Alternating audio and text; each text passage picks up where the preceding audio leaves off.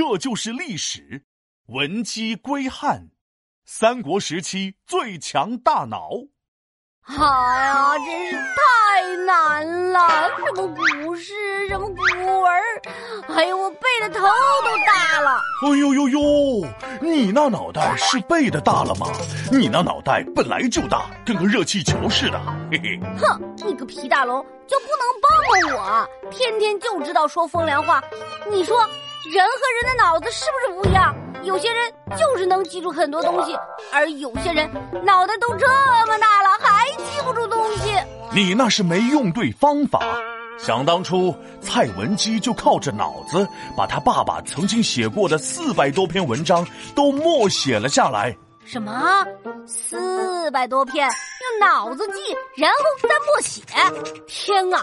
我看他不应该叫蔡文姬，应该叫计算机。要说起这个蔡文姬，还真是聪明伶俐又有才，书香门第住豪宅，家破人亡到头来流落他乡心徘徊。这也是个有故事的人啊！我必须得听听。皮老师，请开始你的故事。嗯，这个蔡文姬本是东汉大学者蔡邕的女儿。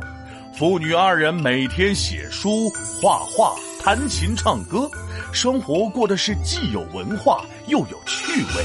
不过后来天下大乱，到处是你打我来，我打你，就是不能在一起。在这兵荒马乱之中，蔡邕被杀，蔡文姬也被俘虏，远离中原，流落到了南匈奴。这还真是。明天和意外，你永远不知道哪个先来呀！哎呦，你都哪里学的这些小词儿？古诗记不住，像顺口溜记得倒是挺熟啊！嘿嘿，因为身在外地，远离家乡，蔡文姬每天都很难过，常常望着中原的方向，独自吟唱：好想，好想，好想，好想。好想好想和你在一起。哦哦哦哦哦哦！远离家乡真是太可怜了。后来曹操的实力越来越强大，统一了北方。这个时候突然想起来了自己的老朋友蔡邕，还有他的女儿蔡文姬。曹操专门派人到南匈奴接回了蔡文姬，而这一去一回之间。转眼就是十二年，蔡文姬真的是太可怜了。十二年哎，我出生到现在都还没到十二年呢。可不是，因为曹操也觉得蔡文姬可怜，不仅在外受苦那么久，还家破人亡、孤苦伶仃，于是就帮他找了个丈夫。本想着两个人能像童话里的王子公主一样。有个幸福圆满的结局，但是万万没想到，蔡文姬的丈夫因为犯了罪，被判了刑。这这咋还犯事儿了呢？这个咋整的呀？这个蔡文姬的命要不要这么苦啊？真的是苦过茶，苦过药，苦的让人睡不着觉。后来曹操召见了蔡文姬，两人话起了家常。曹操问蔡文姬说：“小蔡呀。”听说你爸爸当年有好多书，现在还在吗？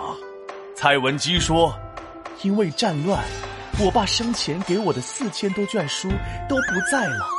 不过没关系，你看这是啥？噔噔噔噔，大脑，没有错。四千多卷书虽然不在了，但是我却背下了其中的四百多卷。”话音刚落。蔡文姬就提笔默写了起来，全场的人都被他的才华所震撼。要是我在现场，肯定会为他鼓掌，为他尖叫。所以你现在知道，古代的那些诗歌文章，就是靠着古人口口相传、整理传抄，这样一代一代传承下来的。我现在只想说，我也想要有一个蔡文姬同款的超强大脑。皮大龙敲黑板，历史原来这么简单。